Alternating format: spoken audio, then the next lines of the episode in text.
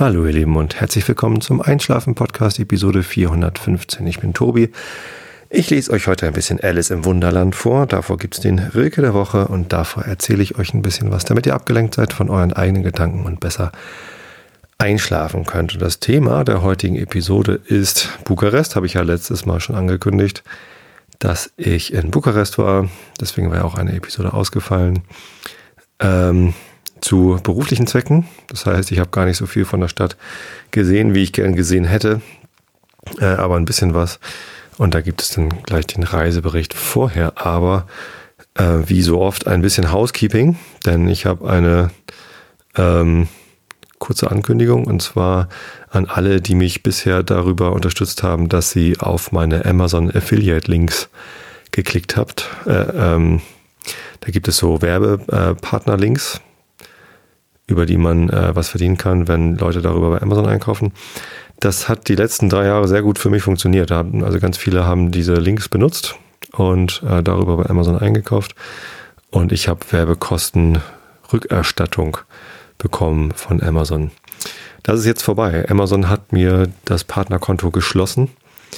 Ähm, mit einer E-Mail vor anderthalb Wochen wurde mir mitgeteilt, dass das Partnerkonto sofort geschlossen sei, dass alle äh, ja, Werbekosten, äh, die bis dahin angesammelt waren und noch nicht ausgezahlt waren, einbehalten werden, dass sie weitere Forderungen sich vorbehalten, ähm, dass ich das Konto auch nicht wieder eröffnen könnte, dass ich auch kein neues Konto eröffnen darf und dass ich auch kein, äh, dass alle anderen Partnerkonten, die auf mich zurückgeführt werden könnten, auch geschlossen würden. Also äh, mit sofortiger Wirkung und unwiderruflich.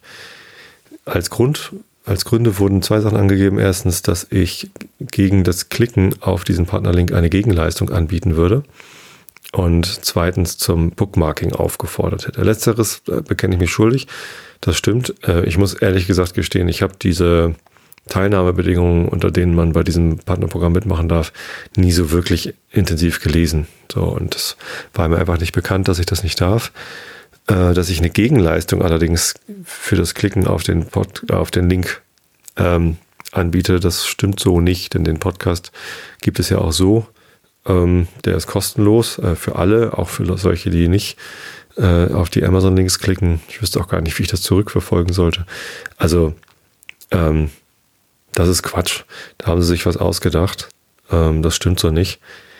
Allerdings muss ich sagen, ich hätte es an der Stelle genauso gemacht. Also dieses Modell, das ich jetzt drei Jahre lang gefahren habe ähm, und das viele andere ja auch machen, dass man irgendwie die Hörer eines Podcasts oder die Leser eines Blogs dazu auffordert, auf einen Link zu klicken und die Dinge, die man sowieso bei Amazon gekauft hätte, darüber zu kaufen um eben diese Werbekostenrückerstattung zu bekommen. Ähm, da hat ja Amazon gar kein Interesse dran. Also Amazon hat Interesse daran, dass mehr Leute dort einkaufen und dass man in seinen Podcasts, Blogs und so weiter Werbung für Amazon-Produkte macht und die Leute dann darüber kaufen, dass die dann eine Umsatzsteigerung haben. Aber nach dem Modell wie das ja auch viele von, von euch für mich gemacht haben. Also ich habe ja durchaus manchmal Werbung gemacht für Produkte auf Amazon und habt ihr darüber auch gekauft. Das ist genau das, was sie sich wünschen. Aber dass sich Leute irgendwie diesen Link benutzen, um andere Sachen zu kaufen, das war nie in deren Interesse. Ich weiß dann ehrlich gesagt nicht so genau, äh, warum es denn überhaupt diese generischen Links gibt. So, das ist ein bisschen merkwürdig. Ähm, aber ja, sei es drum. Mich hat's halt erwischt da. Das ist sehr bedauerlich für mich, weil ähm, das ein ganz erkleckliches ähm, Einkommen für mich war. Ähm, habe ich ja auch relativ, bin ich halt relativ transparent damit umgegangen. Das war mehr als die Hälfte der Einkünfte, die ich äh, mit dem Einschlafen-Podcast oder überhaupt fürs Podcasting, ich habe das ja gar nicht unterschieden, äh, bekommen habe. Äh, das fällt jetzt einfach ersatzlos weg und das ist natürlich schade. Mit dem, was noch übrig bleibt, kann ich ganz gut meine Kosten decken. Meine Kosten sind mittlerweile relativ stark gestiegen, dadurch, dass ich mir noch diese MIG-FM Domain geleistet habe, die ist recht teuer, weil FM-Domains teuer sind. Und dadurch, dass der Podcast halt recht erfolgreich ist und ich nicht mehr mit dem günstigsten Hosting-Paket auskomme, sondern da auch schon mittlerweile sowas für äh, 29 Euro im Monat oder sowas habe. Ja, das ist nicht nur allein der Erfolg des Einschlafen-Podcasts, sondern auch Jung und Naiv, der Podcast, der Audio-Podcast, wird auch über meine Server ausgespielt. Ähm, also der Blog-Anteil, der, der Feed-Anteil. Die Mediendateien kommen ja eh alle von Podseed, die kommen nicht von, von meinem Hosting, aber ja, so ein WordPress braucht halt auch so ein bisschen äh, Ressourcen, wenn da viele Klicks drauf sind. Und bei Jung und Naiv sind viele Klicks und bei Einschlafen-Podcast sind viele Klicks und deswegen kostet das alles mittlerweile ein bisschen was. Von Thilo Jung nehme ich kein Geld dafür, weil äh, ja, weiß ich nicht. Das ist quasi meine Unterstützung für ihn. Ich hoffe ja, dass er mich irgendwann mal äh, in den Abspann mit aufnimmt oder so. Keine Ahnung. Nee, ist nicht so wichtig, Tilo.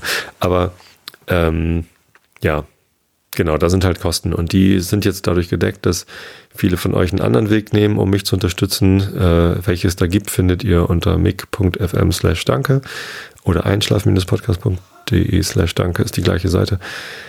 Ähm, und ja, es gibt jetzt halt keine Affiliate-Links mehr. Das war eigentlich das, was ich sagen wollte. Vielen Dank an alle, die äh, mich darüber unterstützt haben. Vielen Dank an Amazon für äh, das äh, bisherige Miteinander. Ich finde es sehr schade, dass sie mich da nicht verwarnt haben oder irgendwie mal eine Mail geschrieben haben, äh, uns ist aufgefallen, das können wir mal reden oder uns ist aufgefallen, dass äh, ihr Konto ist jetzt erstmal gesperrt für eine Woche oder für einen Monat und dann gucken wir doch mal und ähm, öffnen es dann wieder, wenn die Vorwürfe behoben sind. Ähm, oder aber, ja, sie haben das ähm, jetzt irgendwie mehr so zur Spendensache benutzt, wollen sie nicht in unser Smile-Paket einsteigen oder was auch immer. Also irgendwie eine Vorankündigung oder einen Ausweg oder irgendwas, was halt nicht dieses sofortige und unwiederbringliche, unwiderrufbare, äh, das, das wäre halt irgendwie netter gewesen. Das fand ich irgendwie so ein bisschen, also ein bisschen sehr unangenehm. Ich habe ehrlich gesagt zuerst geglaubt, das sei eine Scam-E-Mail, also jemand wolle mir einen Schreck einjagen, damit ich auf irgendeinen Link klicke und dann habe ich aus Versehen eine Waschmaschine gekauft oder Spam versendet oder was auch immer so passiert, wenn man auf so Scam-E-Mail-Links klickt. Ähm, war es aber nicht. Es war also eine authentische E-Mail von Amazon. Mein Konto ist tatsächlich gesperrt. Und allein dieser Umstand, wie sie es gemacht haben, das äh, hat mich doch sehr geärgert. Aber äh, ist dann auch so. Es gab natürlich auch die Vermutung seitens einiger, ich habe auch kurz überlegt, ob das wohl sein, hätte sein können, ähm, dass mein Amazon-Fasten dazu beigetragen hätte, dass sie mir das Partnerkonto gesperrt haben. Aber sie haben mir eben nur das Partnerkonto gesperrt, mit dem ich äh, Geld verdient habe über Amazon und nicht mein privates Konto. Das wäre tatsächlich auch eine andere Nummer noch gewesen, wenn sie mir mein privates Einkaufskonto bei Amazon gesperrt hätten, weil ich das ja doch für so einiges benutzt habe. Immerhin habe ich so viel benutzt, dass ich äh, gedacht habe, sieben Wochen ohne Amazon wäre mal eine gute Idee gewesen. Ähm, ich benutze es für meine Kindle-Geräte zum Lesen. Ich habe drei Kindle-Geräte, also meine Frau hat eins, meine Tochter hat eins und ich. Wir haben drei Amazon Fire Tablets, die auch nur mit Amazon Account so richtig gut funktionieren. Wir haben ein Amazon Fire TV. Ich habe, äh, ich benutze das Amazon Drive zum Fotos sichern. Wir haben einen Prime-Account. Da kann ich kostenlos, also ohne weitere Kosten außer den Prime-Kosten, äh, beliebig viele Fotos speichern, unter anderem auch RAW-Fotos, weil ich ja in RAW fotografiere. Das heißt, irgendwie ein Bild aus meiner Nikon ist irgendwie 16 Megabyte groß.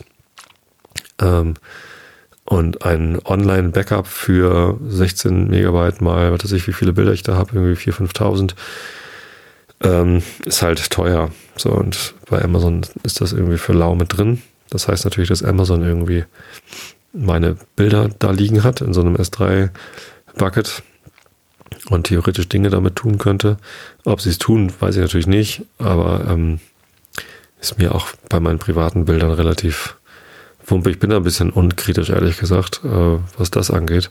Ich bin eh so ein bisschen unkritisch, was den Umgang mit Amazon angeht. Äh, meinen eigenen Umgang mit Amazon, da bin ich so ein bisschen kritischer geworden. Und ich muss sagen, diese sieben Wochen ohne, die ich jetzt ähm, abgeschlossen habe, denn Ostern ist ja vorbei und die sieben Wochen sind vorbei, die haben mir gut getan. Ich habe es ja einmal verletzt, meine Regel, als ich ein neues Armband für meine Garmin-Uhr brauchte. Das ist mir kaputt gegangen. Ich habe in ganz Hamburg, ich bin in alle Läden reingelaufen, ich habe keins gefunden Äh, ich konnte es einfach nicht anders als online kaufen. Ich hätte es natürlich bei einem anderen Online-Händler kaufen können. Habe ich dann aber nicht gemacht, sondern bei Amazon.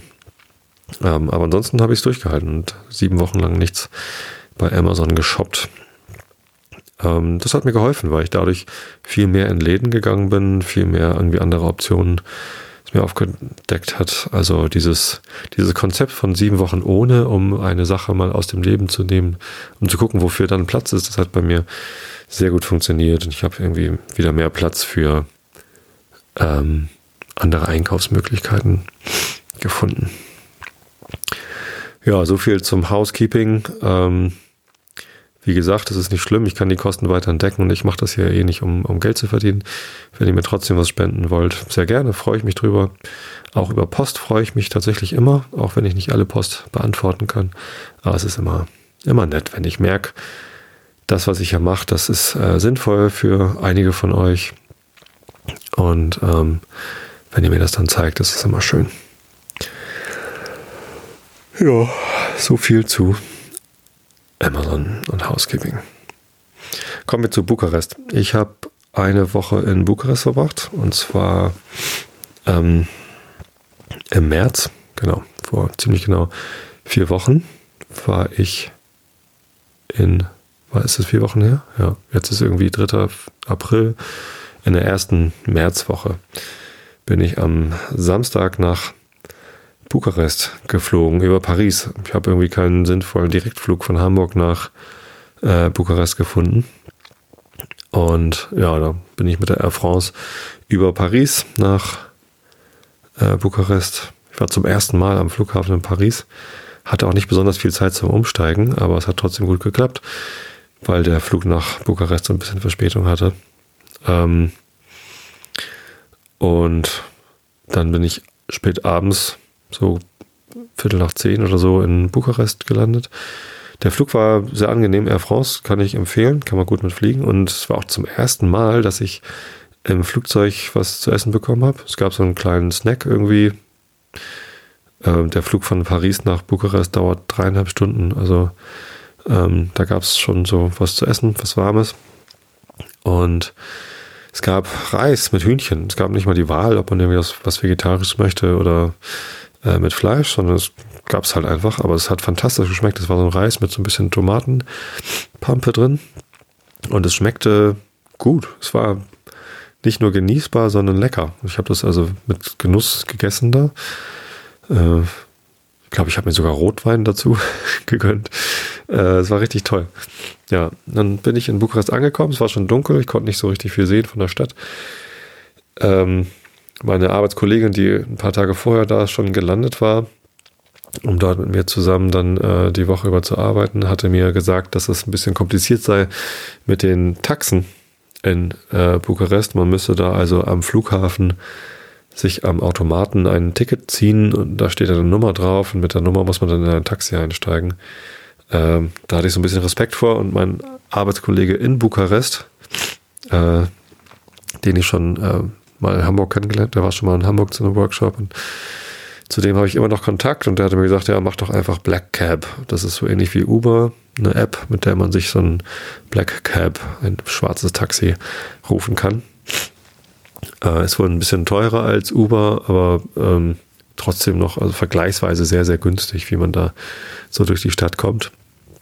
Und ich weiß jetzt nicht, wie der Vergleich zum Taxi ist, aber ja, sollen sie halt Geld dafür nehmen und keine Ahnung. Äh, wenn das eh so günstig ist, ist mir das auch egal, ob ich mit Uber irgendwie noch günstiger fahren könnte.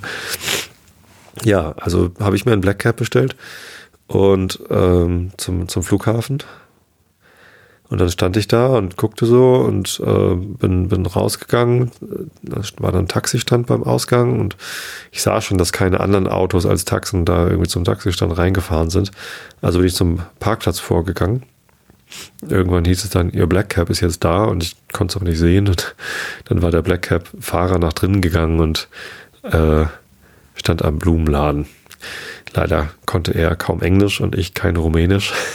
Aber irgendwie haben wir uns dann per Telefon doch irgendwie noch gefunden. Flower Shop konnte er sagen und dann habe ich irgendwann verstanden, was er gesagt hat und dann bin ich wieder rein und habe den Flower Shop gesucht. Der war auch leicht zu finden und da stand er dann und hielt sein Telefon mit meinem Namen drauf hoch. Ja, dann bin ich zum Hotel. Wir haben im Interconti gewohnt. Das ist nah an der Altstadt, aber weit vom Büro machte nichts. Wir mussten halt täglich irgendwie fahren. Das Interconti ist eins von den älteren Nobel-Hotels oder, oder was heißt Nobel? Also ein, ein besseres Hotel, äh, sehr hoch, so ein Hochhaus. Äh, ich habe im 14. Stock gewohnt und äh, das Fitnessstudio war am 22. Stock. 22 war, glaube ich, ganz oben oder 23 irgendwie so. Also recht, recht hoch. Ne? Mit 14. Stock war ich halt nicht mal ganz oben. Wunderbarer Blick über die Stadt.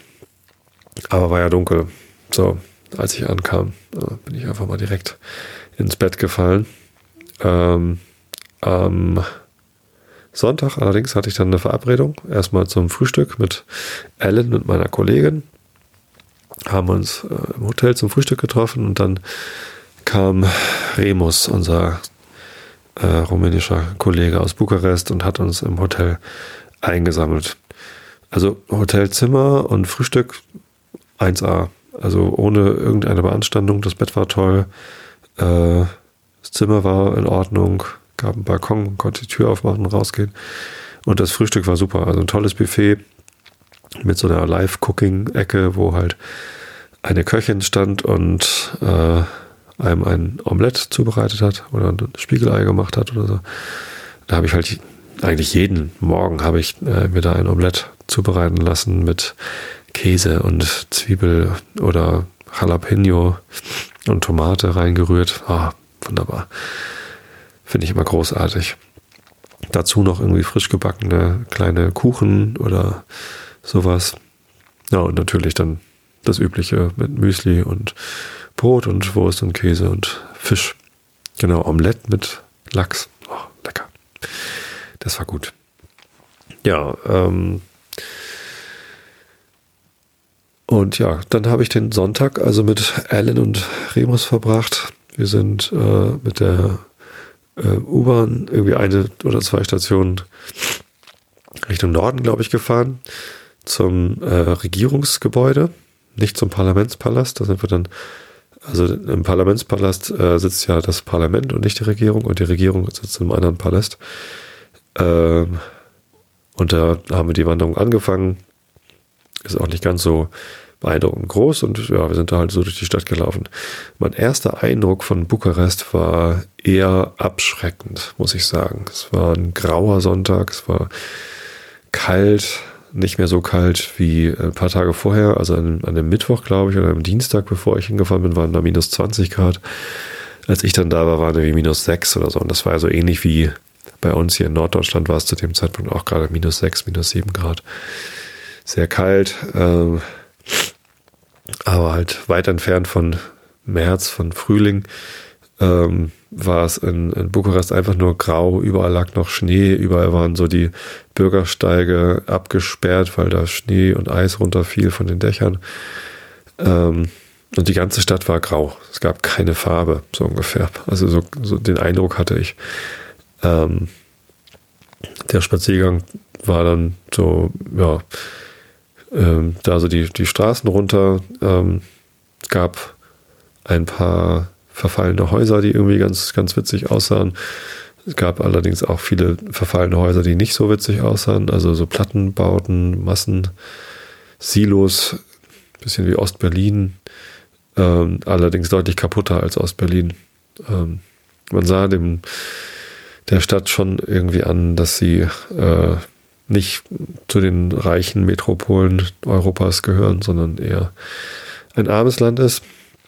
Trotzdem gab es ganz viele so stolze Villen, die ähm, dann aus der Zeit noch vor, vor dem kommunistischen Regime stammten. Ja, und äh, Remus, unser City Guide für den Tag, konnte uns auch zu vielen Häusern ganz viel erzählen. Das war auch ganz spannend. So sind wir halt durch die ganze Stadt gelatscht, sind dann durch die Altstadt durchgekommen. Das war sehr sehr witzig dann da, so kleine Gassen und teilweise total schöne kleine Ecken, so ein Hauseingang mit, äh, mit lauter äh, bunten Regenschirmen. Ähm, ach so, übrigens, ihr könnt euch Fotos angucken. Wer es noch nicht gesehen hat, äh, unter flickr.com slash Tobi Bayer findet ihr ein Album oder auf einschlafen-podcast.de, wenn ihr dazu aktuell zu dieser Episode hinsurft. Äh, die Kurz-URL wird sein mik.fm slash ep415. Ja, genau. Wenn ihr da hingeht äh, und ganz runter scrollt, dann seht ihr lauter Fotos. Sehr, sehr viele Fotos. Ich habe über 120 Bilder veröffentlicht. Ähm, ich war ein bisschen erschrocken, ehrlich gesagt, weil das nur Fotos von diesem Sonntag sind, also von dem ersten Spaziergang und vom Freitag. Hm, na, da komme ich dann ja gleich dazu. Genau, von diesem Regenschirm gibt es auch ein Foto. Und dann gab es noch so eine kleine ähm, Galerie quasi, also so ein ganz schmaler Gang, der aber überdacht war. Da war oben so ein, so ein kleines Dach drauf. Da konnte man durchgehen und überall waren kleine Kneipen und Restaurants, kleine Läden, Optiker und so. Ja, also sehr, sehr gemütlich, aber halt kalt und unbelebt und alle Leute in dicken Mänteln und sehr verschlossen alles. Also an dem Sonntag, muss ich gestehen, mochte ich Bukarest nicht so sehr. Ich meine, welche Stadt ist schon schön, wenn es kalt und grau ist, aber ähm, dazu halt noch diese, diese sehr unterschiedlichen Facetten, also die, die kaputten Sozialismus, Kommunismus, Bauten, ähm, die merkwürdigen Kommunismuspaläste und aber auch noch die Häuser aus der Zeit davor. Das ist schon sehr, sehr unterschiedlich, also sehr facettenreich eben. Und das ist zwar interessant, aber irgendwie auch beklemmend. Und am beklemmendsten war dann, als wir dann weitergegangen sind, bis zum Parlamentspalast, Haus des Volkes, äh, hat es Ceausescu genannt. Ceausescu, Ceausescu war ja der kommunistische Diktator, der bis 1989 äh, dort regiert hat, im kommunistischen Regime. Äh, Remus hat ihn äh, fast ausschließlich den Madman genannt. Hat den Namen gar nicht benutzt. Ich glaube, dass es eine sehr äh, gnädige Bezeichnung ist, weil verrückt, das könnte ja eine Krankheit gewesen sein. Ich weiß nicht, ob der krank war, vielleicht war er auch einfach nur böse. Äh, dieses Gebäude, was er da gebaut hat, der Parlamentspalast, äh, nach dem Vorbild eines äh, Palastes in Nordkorea, wo er irgendwie kurz vorher, äh, Anfang der 80er oder Ende der 70er war er in Nordkorea und hat sich da mit dem kommunistischen Regime getroffen und war dann ganz inspiriert und wollte sowas ähnliches haben, nur größer. Und dieses größer, das ist gelungen. Also das ist einfach unfassbar groß, dieses Gebäude. Drumherum ist irgendwie noch Park und vom, äh, von der Stirnseite aus geht's halt auf einen großen Platz und von da aus hinein in eine Prachtallee, die gesäumt ist mit ja, äh, zum Palast passenden Fassaden und Wohnungen dahinter, wo dann die äh, Parteizugehörigen hätten wohnen sollen.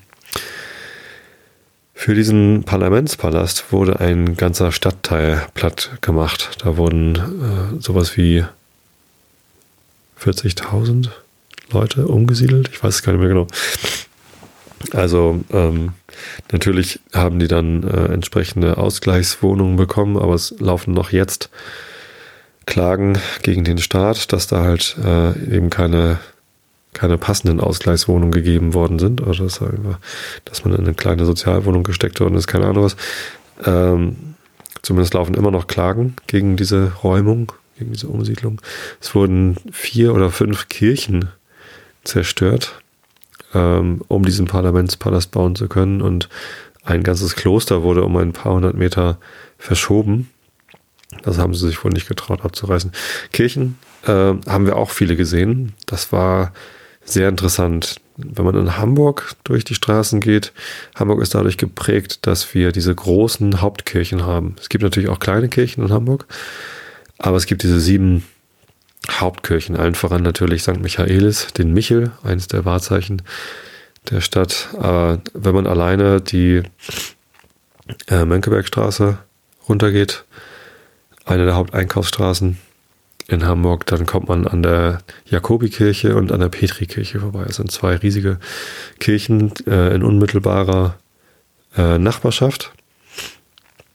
Und die sind halt riesig. Da geht man rein und ist beeindruckt von der großen Architektur, von, äh, ja, von der schieren, von den Ausmaßen einfach, von den hohen Türmen. Das Stadtbild in Hamburg ist ja auch dadurch geprägt, dass überall diese hohen Kirchtürme rumstehen. Es gibt relativ wenig ähm, Hochhäuser in Hamburg. Soll demnächst neue gebaut werden in, hinter der Hafen City, glaube ich. Aber naja, der Elbtower, mal gucken, was das wird. Aber wie gesagt, das ist so, wenn ich an eine Großstadt denke und an Kirchen denke, dann denke ich an große Kirchen. In Bukarest waren alle Kirchen, die wir gesehen haben, klein. Bis auf eine, die gerade gebaut wird. Also hinter dem Parlamentspalast ist gerade eine Riesenbaustelle. Da wird gerade die neue Kathedrale gebaut. Aber die Kirchen, in denen wir drin waren, unter anderem eine sehr, sehr schmucke kleine Kirche, die versteckt sich hinter dem Karu Kubere, einem Restaurant, in das man reingegangen sein muss. Total abgefahrenes Restaurant, komme ich gleich noch zu. Heißt St. Georg, nee, St. Georg war ein anderer. Äh, muss ich nachgucken. Ja, Gibt es auch Fotos von äh, in meinem Flickr-Album.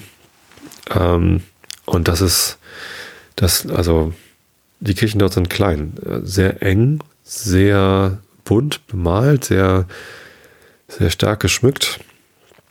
Ähm, und wir haben auch in zwei, drei Kirchen reingeguckt, in denen gerade Gottesdienste liefen. Auch kein Problem, denn das war, die, die Kirchen waren rappelvoll, also sehr, sehr klein. Und dann lauter Menschen drin, ähm, im Eingangsbereich trotzdem noch irgendwie Tische mit einem Buffet, wo irgendwie eine alte Dame gerade irgendwie so Brot irgendwie aus Plastiktüten ausgepackt hat und da so drapiert hat, dass man irgendwie wahrscheinlich dann nach dem Gottesdienst was essen kann oder so. Ich habe das gar nicht so genau verstanden. Und es war irgendwie sehr äh, rummelig und wild und so, ähm, ja, ganz anders als Gottesdienste, die, die ich so kenne. Ähm, in großen Kirchen mit wenig Menschen. Gottesdienste der orthodoxen äh, rumänischen Kirche, also, also katholisch, aber nicht äh, griechisch-orthodox oder russisch-orthodox, sondern rumänisch-orthodox ist nochmal eine eigene orthodoxe Kirche. Das sind eine kleine Kirche mit vielen Menschen. Fand ich eigentlich sehr angenehm, also sehr, weiß ich nicht, sehr lebhaft, aber halt auch eng. Ja, und sehr schöne Kirchen. Ein paar Fotos habe ich gemacht. Vor den Kirchen standen viele Bettler, also vor jeder Kirche waren Bettler, die halt, ja, die Leute, die aus der Kirche rauskamen, um Almosen angebettelt haben.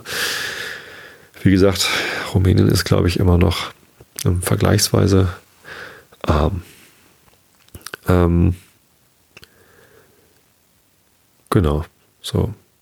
Also insofern, wenn ich erzähle, dass für den Parlamentspalast vier oder fünf Kirchen abgerissen worden sind, dann waren das eben halt wahrscheinlich diese kleineren Kirchen, was natürlich die Sache nicht schlimmer macht, aber man muss sich nicht so vorstellen, dass fünf Kirchen von den Ausmaßen des Michels irgendwie abgerissen worden sind.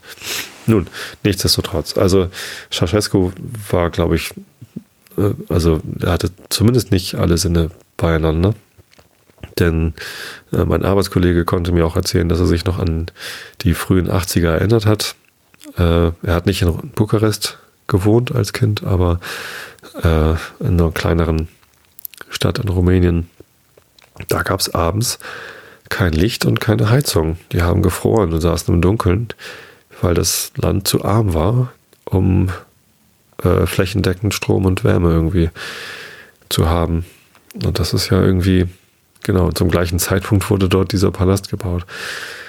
Unglaublich. Also wir haben am Sonntag den Palast nur von außen gesehen, sind gar nicht nah rangegangen, aber es, es ist unfassbar groß. Es hat das Gefühl, das ist nicht, nicht irdisch, was da steht, sondern das ist irgendwie außerirdisch.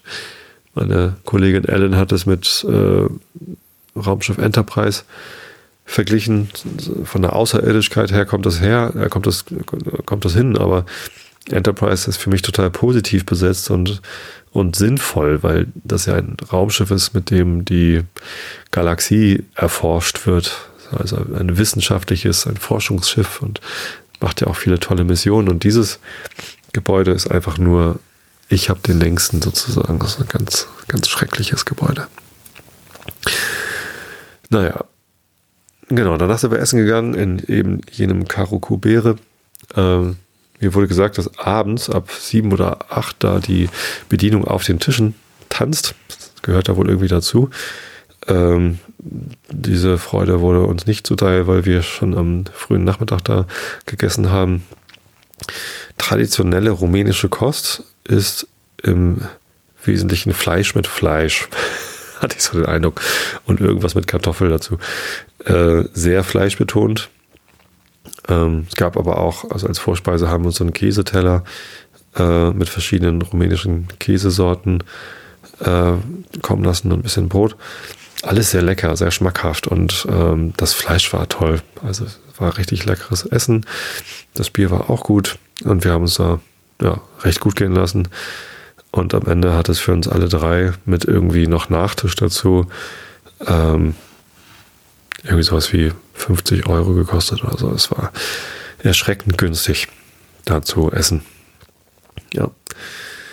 Ähm, genau, das war der Sonntag. Ich habe dann noch versucht, eine Badehose zu kaufen, denn ich habe gesehen, dass es dort im 22. Stock im Interconti einen kleinen Pool gibt. Und ich dachte, äh, Laufsachen für draußen hatte ich nicht mit und drinnen gab es nur ein Laufband, äh, wo ich nicht so Fan von bin. Und dachte ich, kaufe mir eine Badehose und gehe halt irgendwie schwimmen. Ähm, ja, leichter gesagt als getan. Mein Kollege hat mich dann in ein, äh, eine Mall geschickt, ein Einkaufszentrum. Das war ein eher abschreckendes Erlebnis. Also das war offensichtlich in den 80ern oder frühen 90ern gebaut, das Gebäude. Sehr ver, also sehr eng, dunkel, teilweise schon verfallen. Die Läden waren mir alle nicht so ganz klar. Äh, teilweise natürlich schon, auch die westlichen Ketten. Es gab zum Beispiel einen Adidas-Laden, aber in dem Adidas-Laden, wo es auch Sportklamotten gab, gab es auch Badehosen, aber nur in XS und S. Passen mir beide nicht. Fühlte sich schon so ein bisschen nach Kommunismus dann auf einmal, obwohl es Adidas war. Ähm, dann habe ich noch so einen anderen Laden mit Sportklamotten gesehen, bin ich hingegangen, habe gefragt, ob sie Badehosen haben und die Bedienung hat mich nicht mal angeguckt und mit einem kalten Nein einfach weggeschickt. Vielleicht konnte sie auch nicht so gut Englisch, aber hätte sie halt wenigstens irgendwie mich ansehen können oder irgendwie, weiß ich nicht.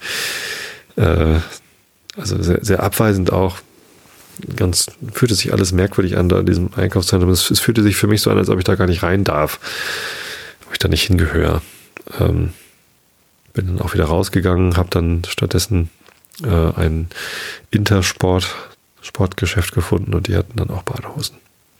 Ich habe eine Badehose gekauft, bin ins Hotel und äh, bin, glaube ich, schwimmen gegangen. Ich weiß das gar nicht mehr genau, was ich da gemacht habe. Ja, zumindest haben wir dann von Montag äh, bis Freitagnachmittag äh, gearbeitet und außer Arbeiten nicht viel anderes gemacht. Also wir waren immer morgens um acht im Büro, sind also um halb acht irgendwie mit einem Black Cap äh, vom, vom Hotel aus losgefahren, äh, haben dann da Kurse gegeben. Montag, Dienstag und Mittwoch, Donnerstag hatten wir jeweils einen Zweitageskurs Scrum Basics, also die Grundlagen der Softwareentwicklung nach Scrum. Ein Kurs, der mir wahnsinnig viel Spaß gemacht hat. Ähm, Ellen war die Lehrerin sozusagen und ich habe äh, den Hilfslehrer gespielt, zumindest die ersten beiden Tage. Die, in den zweiten zwei Tagen hat er dann gesagt, so jetzt mach du mal hier, äh, geh du mal in den Lied. Und sie hat mich dann nur unterstützt sozusagen, haben die Rollen getauscht, damit ich halt, also das Ziel war, dass ich lerne, wie man diesen, diesen Kurs unterrichtet. Und ähm, das kann ich jetzt. Also ich habe da äh, gute Erfahrungen mitgemacht. Es war extrem lehrreich für mich, äh, zu lernen, wie man lehrt, wie man diesen Kurs unterrichtet sehr viel Spaß gemacht. Ellen, Ellen auch, ist auch einfach fantastisch. Also sowohl als Mensch als auch als Lehrerin habe ich da ganz viel von ihr mitgenommen. Das war ganz toll. Allerdings auch anstrengend, weil so ein Zweitageskurs, äh, das ging dann immer so bis um fünf. Ähm, da war man auch dann ziemlich K.O. hinterher. Mittagessen wurde uns ins Büro geliefert. Das Büro ist so ein bisschen am, am Westende der Stadt. In so einem Bereich auch total merkwürdig. Man konnte nicht so richtig unterscheiden, ob die, äh, die, die, großen Wohnblöcke, ob das alte Wohnblöcke sind, die verfallen sind oder neue Wohnblöcke, die noch nicht ganz fertig gebaut sind. Also es war alles so ein bisschen skurril, aber nebenan war eine Shopping Mall, in die ich dann auch einmal reingegangen bin. Am Montagabend, nämlich weil ich, weil wir Montagabends noch nach dem Kurs musste ich noch äh, was anderes arbeiten, ein Meeting mit der Westküste und das fing dann erst irgendwie abends um, um acht oder so an. Am Donnerstag hatte ich sogar noch ein Meeting von halb neun bis halb zehn. Das war sehr, sehr anstrengend. So späte Meetings noch. Ja, nach so, nach so langen Arbeitstagen zu haben. Ähm, genau, da bin ich zwischendurch mal in dieses, in dieses Shopping Mall gegangen, wo auch oben ganz viele Restaurants waren, wo man dann nochmal essen konnte. Das war, das war eine sehr schöne Shopping Mall. Da waren halt auch westliche Ketten drin, aber auch so ein paar Läden, die ich halt nicht irgendwie wiedererkannt habe, dachte ich dann wahrscheinlich rumänische äh, Ketten sein oder noch andere, keine Ahnung was. Äh, oder einfach kleinere Läden. Das war aber sehr viel freundlicher und heller und äh, ich habe mich da deutlich willkommener gefühlt. Ähm, mochte da auch gerne irgendwie drin sein und, und dann da oben noch was essen. Ja, ähm, genau. Und am Freitag haben wir auch nochmal gelehrt. Ähm, da hat allerdings dann äh, Alan von mir gelernt, wie man den retrospektiven Facilitator Workshop macht. Von dem Workshop habe ich euch jetzt schon oft genug erzählt. Äh, da gibt es ja auch die Aufzeichnung vom World Retrospective Day. Auf YouTube findet ihr den. Genau. Äh, den gibt es dann da zum Nachgucken, zumindest den ersten Teil, den theoretischen Teil. Das hat es jetzt Alan nicht so viel gebracht, weil ich da halt auf Deutsch aufgezeichnet habe. Und sie hat es halt, wir haben es in Rumänien alles auf Englisch gemacht. Ich kann kein Rumänisch. Und ja, jetzt weiß sie auch, wie man das unterrichtet. Hat alles sehr gut geklappt. Äh, allerdings waren wir dann am Freitag um zwei waren wir dann fertig mit allem und auch fertig mit den Nerven. Echt also ich weiß gar nicht, wie viele Stunden ich in, in der Woche da gearbeitet hatte. Den, den Freitagnachmittag konnte ich mir guten Gewissens frei nehmen äh, und nochmal wieder ein bisschen was von der Stadt sehen. Ellen hat dann nicht mehr mitgemacht. Die ist am Samstag sehr früh schon wieder abgereist. Also sehr, sehr früh im Sinne von irgendwie drei Uhr morgens aufstehen oder so. Und ich bin dann allein am Freitagnachmittag nochmal unterwegs gewesen. Ich bin einfach zu Fuß vom Hotel zum Parlamentspalast gegangen und habe dort eine Führung mitgemacht. Und auch davon gibt es reichlich Fotos in meinem Flickr-Stream. Denn also ich hatte mir sagen lassen, dieses Gebäude will man auch von innen gesehen haben. Und das ist wirklich beeindruckend gewesen. Der Empfangsbereich für die äh, Führung an der ähm, rechten Seite sozusagen, ist äh, ganz merkwürdig. Eine Riesenhalle, die irgendwie sehr karg und sehr einfach aussieht. Kauft man sich dann sein Ticket, beziehungsweise ich hatte es halt schon reserviert, äh, muss es dann noch irgendwie abholen und bezahlen. Merkwürdiger Prozess irgendwie, aber ja, genau, dann wird man da reingeschleust mit so einer Sicherheitsschleuse, wo man nochmal durchgeleuchtet wird wie am Flughafen fand ich zuerst komisch und dann fiel mir ein, den gleichen Prozess gibt es auch in Berlin im Reichstagsgebäude, weil da eben auch der Bundestag tagt und auch in, in diesem Parlamentspalast tagt halt auch da das rumänische Parlament in einem sehr kleinen Teil davon, übrigens in irgendeinem Untergeschoss. Ähm, denn dieser Palast ist einfach viel, viel, viel zu groß, als dass der irgendwie vollständig genutzt werden könnte. Die Führung war sehr interessant. Wir hatten einen englischen äh, Guide, der uns da durchgeführt hat. Und ähm, am Ende der Führung sagt er, jetzt sind wir anderthalb Stunden hier durchgelaufen, vielleicht noch mal fünf Minuten Pause gemacht zwischendurch, Toilettengang und so, sind eben so anderthalb Kilometer gelaufen und haben vier Prozent vom Gebäude gesehen. irgendwie, ja, okay. Also wenn man das ganze Gebäude so sich hätte erschließen wollen, hätte man also äh, ja, ein bisschen länger gebraucht. Ja, erschreckend, also wirklich 20 mal so lang plus äh, 20 durch 4 ist 5, also 25 mal so lang hätte man gebraucht. Wenn man alles hätte sehen wollen. Also an einem Tag schafft man es da gar nicht durch. Wir haben uns aber auch wirklich, glaube ich, nur die Paradesäle angesehen. Also lauter große Säle, in denen man heutzutage nur noch besondere Zeremonien macht. Es gab so einen Raum, wo halt Staatsverträge unterzeichnet werden. Es gab einen Raum, wo Staatsgäste empfangen werden. Es gab einen Raum, wo äh, wichtige Konferenzen abgehalten werden. Äh, man kann viele der Räume auch äh, mieten, wenn man besondere Veranstaltungen machen will. Ähm, das ist nicht gerade günstig, aber hat halt ein extrem hohes, äh, also sehr, sehr, sehr, sehr, sehr, sehr, sehr nobles Flair. Denn, ähm, naja, da hieß es halt nicht kleckern, sondern klotzen, als das Ding gebaut worden ist. Und in einem einen Raum, in einem einen Saal, der so aussieht wie so ein Konzertsaal, ähm, hängt ein fünf Tonnen schwerer Kronleuchter, den man, also wenn man da eine Glühbirne drin wechseln will, dann muss man von oben reinklettern. Es können bis zu vier Personen gleichzeitig in diesem Kronleuchter drin sein. Und ja, das war irgendwie nur die Episode aus dem, aus dem ersten Raum, den wir besichtigt haben. Und von da an wurde es eigentlich immer alles nur größer. Also nicht die Kronleuchter, das war schon der größte Kronleuchter da drin, aber die Räume wurden die Säle wurden höher und größer und noch mehr Marmor, also sowieso alles irgendwie mit Marmor.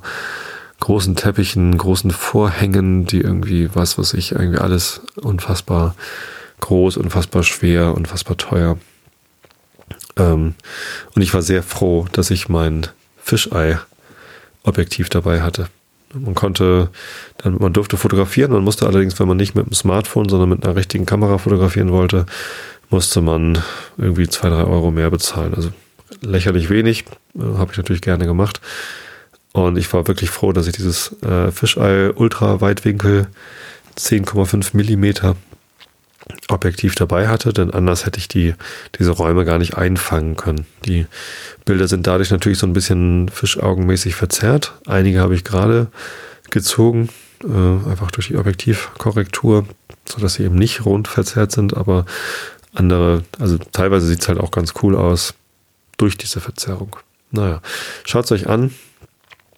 Ähm, ich, ich war sehr beeindruckt von den Sälen. Ich fand es ich fand's durchaus schön, aber gleichzeitig auch so beklemmend, dass da irgendwie so viel geprotzt worden ist, während irgendwie das Volk am Darben war, am Verhungern tatsächlich. Und äh, das hat mir mal wieder ins Gedächtnis gerufen. Ähm, na, Ceausescu wurde halt hingerichtet. Ne? Drei Tage nachdem sie ihn gefasst haben, wurde er erschossen. Ich kann mich noch an die Bilder erinnern, die dann in der Tagesschau zu sehen waren, 1989. Es war ja eh ein abgefahrenes Jahr. Irgendwie die Mauer ist gefallen, äh, der Osten hat sich geöffnet und ja, ein Diktator wurde hingerichtet. Äh, sehr abgefahren. Ähm, also gleichzeitig beeindruckend und beklemmend durch diese Räume da zu gehen. Ähm, Genau. Eine Regierung, die es nicht schafft, ähm, die Schere zwischen Arm und Reich nicht so weit auseinanderklaffen zu lassen, dass die Armen irgendwie vor ja, Angst haben müssen vor der Armut, durch ja, Verhungern, durch soziale Verarmung, durch soziale Abgeschiedenheit. Ähm, eine solche Regierung, die das nicht schafft, das zu verhindern, die geht unter. Das habe ich noch nicht anders gesehen irgendwie. Und ich glaube, dass die Schere zwischen Arm und Reich auch in Deutschland und in vielen anderen europäischen Ländern gerade sehr weit auseinander geht. In Deutschland vielleicht sogar am weitesten. Und ähm, wenn die Regierung das nicht schafft, das zu verhindern, dass sie noch viel weiter auseinander geht, dann ähm, mache ich mir große Sorgen um unsere Gesellschaft. Ich bin kürzlich auf eine Autorin, auf eine Publizistin gestoßen, Ulrike Gero. Ich hatte den Namen schon mal gehört, aber äh, habe ihr, ihre Werke bisher noch nicht so äh, verfolgt. Und jetzt hat Holgi im äh, Vrind-Podcast ein Interview mit ihr gemacht. Das habe ich mir angehört und war total geflasht. Ähm, habe dann äh, das junge Naiv-Interview mit ihr nachgehört. Das ist ein halbes Jahr älter oder vielleicht auch ein Jahr schon. Äh, ist wunderbar. Und jetzt lese ich gerade ihr Buch. Das heißt, in der nächsten Episode wird es wahrscheinlich um die Europäische Republik gehen. Denn das ist ihr Ansatz, genau dieses Problem zu lösen. Sie spricht es zwar nicht so aus, dass es darum geht, irgendwie die Angst vor Armut zu eliminieren, sondern sie beschreibt es so, dass neben dem Öffnen der neben der Einheit der Märkte und der Einheit der Währung eben auch die Einheit der Demokratie kommen muss und ähm, Europa ein gemeinsames Sozialsystem braucht. Das ist eine sehr abgefahrene Theorie eigentlich. Ähm, da gibt es natürlich ganz viel Gegenwind. Also zuerst hat sie, ist sie ausgelacht worden, dann ist sie ignoriert worden, dann kam ganz viel Gegenwind und so langsam interessieren sich immer mehr Leute für ihre Theorien und ähm, ich habe ich hab mich noch gewundert, als Martin Schulz im Wahlkampf auf einmal von den Vereinigten Staaten von Europa sprach, äh, mit einem sehr ehrgeizigen Ziel, das bis 2025 irgendwie anzugehen. Macron ist ja auch ein großer Verfechter von mehr Europa. Äh, und ich dachte, das, das käme jetzt gerade erst auf, aber Ulrike Gero hat vor exakt fünf Jahren ähm, äh, das Manifest für eine europäische Republik in der FAZ als Artikel veröffentlicht und seitdem halt sehr viel dazu gearbeitet. Sie hat auch einen Think Tank gegründet, European Democracy Lab. Ähm, das heißt, so neu sind diese Ideen alle nicht. Äh, die sind sehr gut erforscht und begründet und beschrieben. Und ich bin gerade ganz begeistert von diesen Ideen. Das heißt, ich werde jetzt dieses Buch lesen und noch mehr Interviews mit ihr hören und hoffentlich dann in zwei Wochen in der nächsten Episode vom Einschlafen Podcast von der, von Ulrike Geros Idee zu einer europäischen Republik mehr berichten können. Ich finde es äußerst inspirierend. Ja, aber jetzt bin ich erstmal äußerst müde und lese euch den Rilke der Woche vor. Wie wir auch alles in der Nacht benannten, nicht unser Name macht die Dinge groß, es kommen Pfeile stark und atemlos aus Bogen, welche sich zu spielen spannten, und so Pilger, welche unvermutet, da eines letzten Vorhangs Falten fielen, den Altar schauen, darauf der Becher blutet und nicht mehr rückwärts können aus dem Heile, so in die Kreise stürzen sich die Pfeile und stehen zitternd mitten in den Zielen.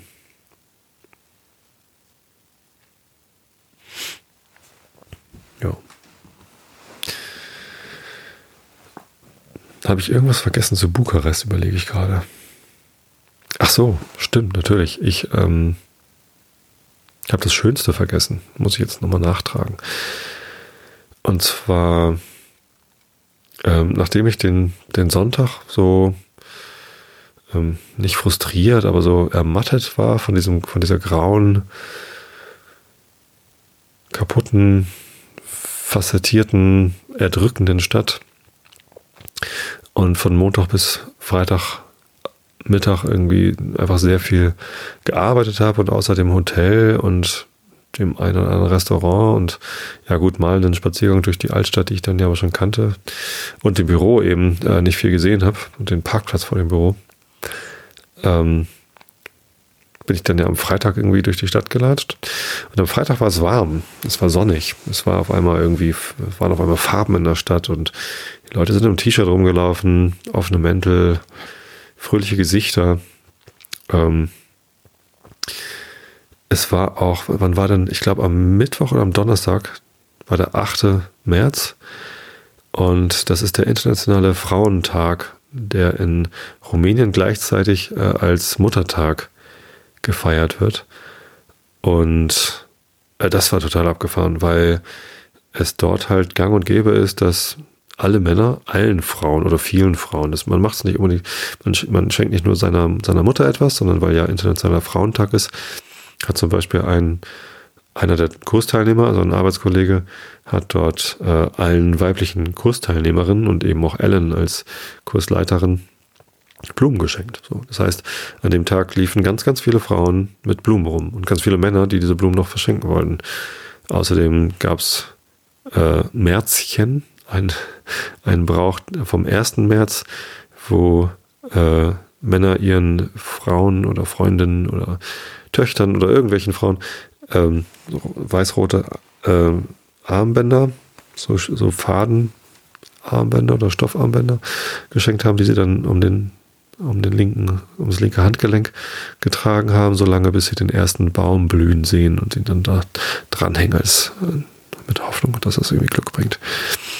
Ähm, das heißt, irgendwie, als es dann irgendwie am Mittwoch oder Donnerstag schon wärmer wurde und dann irgendwie die Blumen kamen und ich dann am Freitag irgendwie durch ein deutlich frühlinghafteres Bukarest gelaufen bin, war auf einmal alles viel freundlicher und bunter und schöner. Ja, der Palastbesuch war dann natürlich nochmal irgendwie erdrückend, aber ja auch irgendwie schön, weil das ist halt einfach ein beeindruckend schönes Bauwerk. Man kann es auch hässlich finden, aber es war halt, ich fand es, also vieles da drin war einfach schön, so sah, sah schön aus. Die ganzen Kronleuchter und die schönen Teppiche und so. Ähm, es ist natürlich erdrückend, wo das herkommt und die Geschichte dazu.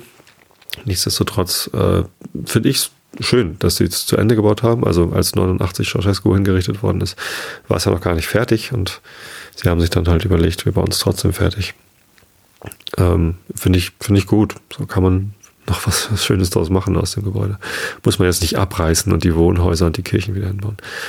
Ähm, und als ich dann zurückgegangen bin von, von diesem Parlamentspalast, ich bin noch einmal ganz rumgelaufen übrigens, äh, um es nochmal von hinten zu sehen und weil dann auch gerade Sonnenuntergang war und ich quasi den Parlamentspalast im Sonnenlicht sehen wollte, da kam ich dann eben auch an der Baustelle für die neue Kathedrale vorbei. Gibt es auch Fotos von.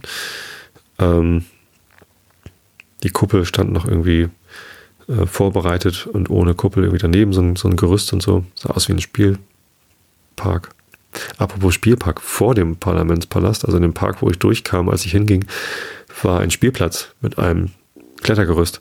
Und interessant, also was heißt Klettergerüst? Ein Spielhaus eher gesagt. Wir haben beim, bei dem Workshop Teil der Übung äh, ist, dass man ein Klettergerüst baut oder einen Spielplatz bauen muss. Mit so lauter verschiedenen Anforderungen, die dann irgendwie umgesetzt werden müssen.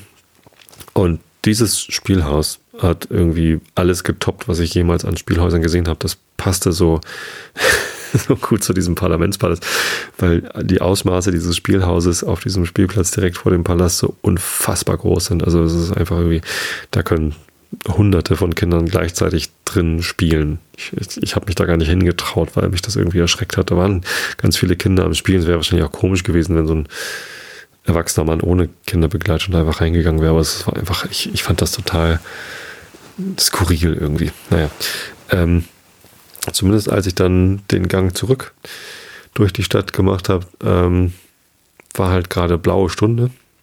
Ähm, und ich konnte noch ein paar sehr schöne Fotos machen, glaube ich, von der Abendstimmung, von dem Abendrot, äh, von Spiegelungen der Fassaden auf dem Wasser. Da fließt so ein kleiner, kleines Gewässer durch die Stadt und so. Und das war ähm, da habe ich quasi meinen Frieden geschlossen mit der Stadt. Also vorher war ich ja so ein bisschen abgeschreckt äh, und an dem, an dem Abend äh, fand ich es sehr, sehr schön, da durchzugehen. Ich kannte mich dann auch schon so ein bisschen aus und habe dann diese komische Bank wieder erkannt, an der ich vorbeigekommen bin. Also nicht Sitzbank, sondern äh, Finanzinstitutbank, äh, die halt auch so eine komische Glaskuppel oben drauf hat und kannte hier schon was und da schon was und fühlte mich schon so ein bisschen angekommen und auch willkommen in dieser Stadt. Ich habe mich zu keinem Zeitpunkt irgendwie unwohl, unsicher gefühlt.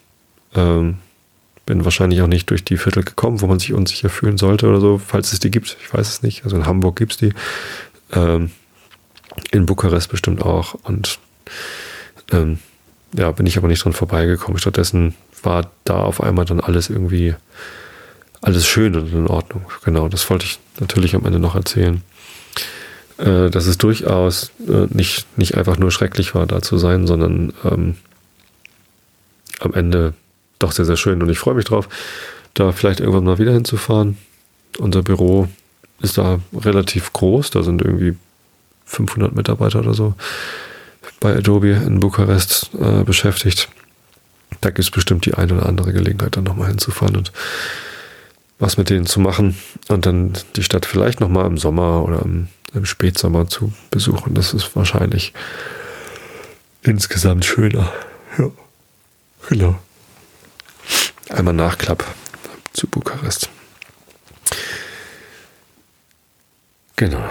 So, kommen wir zu Alice im Wunderland.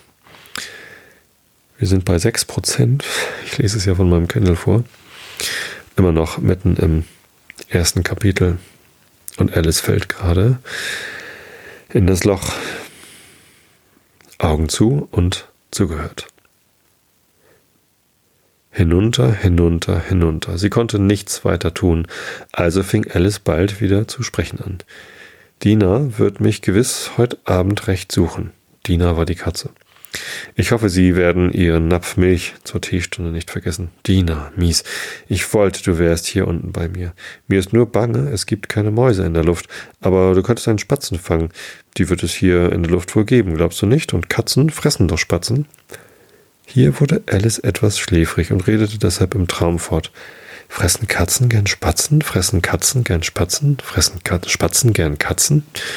Und da ihr niemand zu antworten brauchte, so kam es gar nicht darauf an, wie sie die Frage stellte. Sie fühlte, dass sie einschlief und hatte eben angefangen zu träumen, sie gehe Hand in Hand mit Dina spazieren und fragte sie und frage sie ganz ernsthaft, nun Dina, sage die Wahrheit, hast du je einen Spatzen gefressen? Da mit einem Male plump, plump kam sie auf einem Haufen trockenes Laub und Reisig zu liegen. Und der Fall war aus. Alice hatte sich gar nicht wehgetan. Sie sprang sogleich auf und sah in die Höhe, aber es war dunkel über ihr. Vor ihr lag ein zweiter langer Gang, und sie konnte noch eben das weiße Kaninchen darin entlanglaufen sehen. Es war kein Augenblick zu verlieren. Fortrannte Alice wie der Wind und hörte es gerade noch sagen, als es um die Ecke bog, oh, Ohren und Schnurrbart, wie spät es ist. Sie war dicht hinter ihm, aber als sie um die Ecke bog, da war das Kaninchen nicht mehr zu sehen. Sie befand sich in einem langen, niedrigen Korridor, der durch eine Reihe Lampen erleuchtet war, die von der Decke herabhingen. Zu beiden Seiten des Korridors waren Türen, aber sie waren alle verschlossen. Alice versuchte jede Tür erst auf der einen Seite, dann auf der anderen. Endlich ging sie traurig in der Mitte entlang, überlegend, wie sie je herauskommen könnte. Plötzlich stand sie vor einem kleinen dreibeinigen Tische, ganz von dickem Glas. Es war nichts drauf als ein winziges goldenes Schlüsselchen, und Alice erster Gedanke war, dies möchte zu einer der Türen des Korridors gehören. Aber ach, entweder waren die Schlösser zu groß oder der Schlüssel zu klein. Kurz, er passte zu keiner einzigen. Jedoch, als sie das zweite Mal herumging, kam sie an einem niedrigen Vorhang, den sie vorher nicht bemerkt hatte, und dahinter war eine Tür, ungefähr 15 Zoll hoch.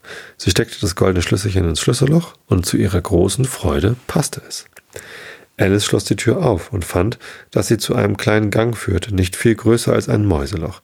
Sie kniete nieder und sah durch den Gang in den reizendsten Garten, den man sich denken kann.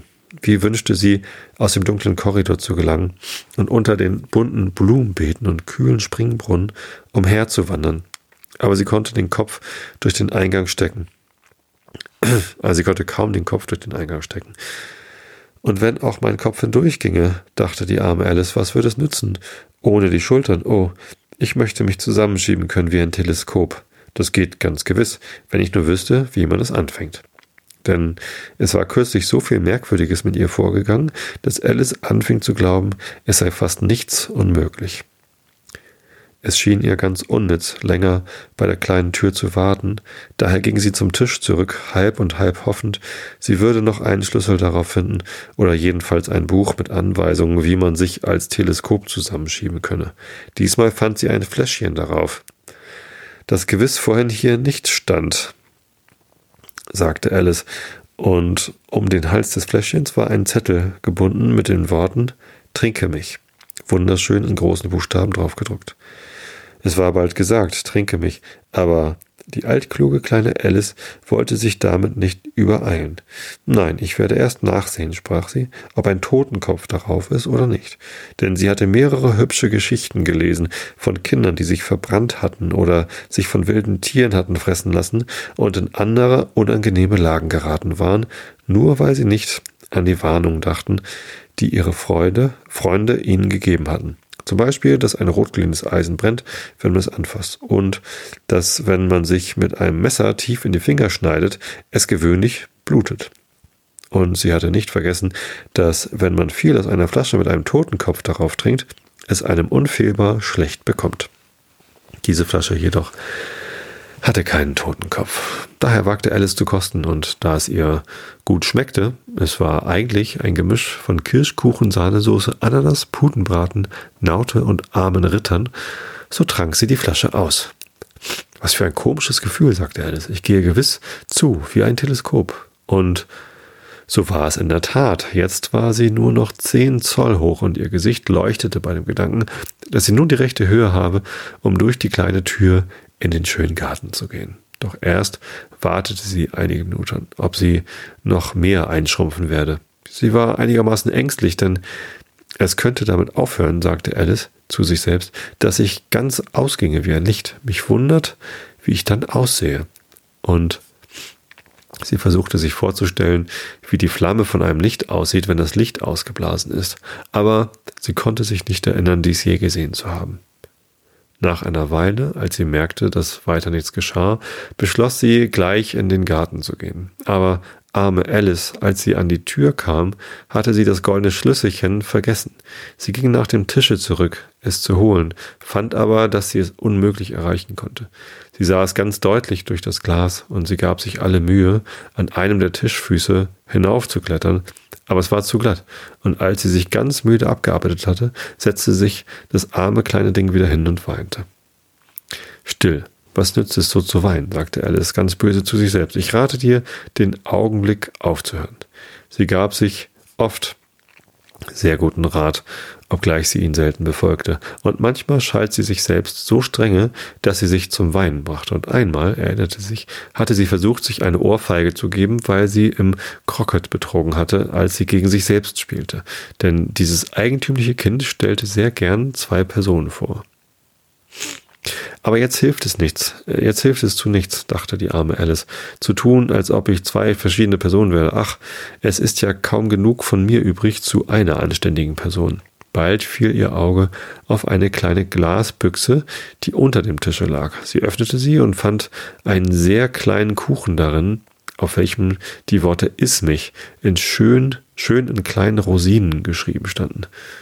Gut, ich will ihn essen, sagte Alice, und wenn ich davon größer werden, so kann ich den und wenn ich davon größer werden, so kann ich den Schlüssel erreichen. Wenn ich aber kleiner davon werde, so kann ich unter der Tür hindurchkriechen. So auf jeden Fall gelange ich in den Garten. Es ist mir einerlei wie. Sie aß ein bisschen und sagte neugierig zu sich selbst aufwärts oder abwärts. Dabei hielt sie die Hand prüfend auf ihren Kopf und war ganz erstaunt zu bemerken, dass sie dieselbe Größe behielt. Freilich geschieht dies gewöhnlich, wenn man Kuchen isst, aber Alice war schon so an wunderbare Dinge gewöhnt, dass es ihr ganz langweilig schien, wenn das Leben so natürlich fortging. Sie machte sich also daran und verzehrte den Kuchen völlig. Zweites Kapitel, der Tränenpfuhl, lese ich euch dann beim nächsten oder übernächsten Mal vor. Ich glaube, nächstes Mal wieder gibt es wieder Immanuel Kant. Also ihr Lieben, ich wünsche euch allen eine gute Nacht, schlaft recht schön, schlaft ausreichend viel, schlafen ist gesund. Bis dahin, ich habe euch alle lieb. Gute Nacht.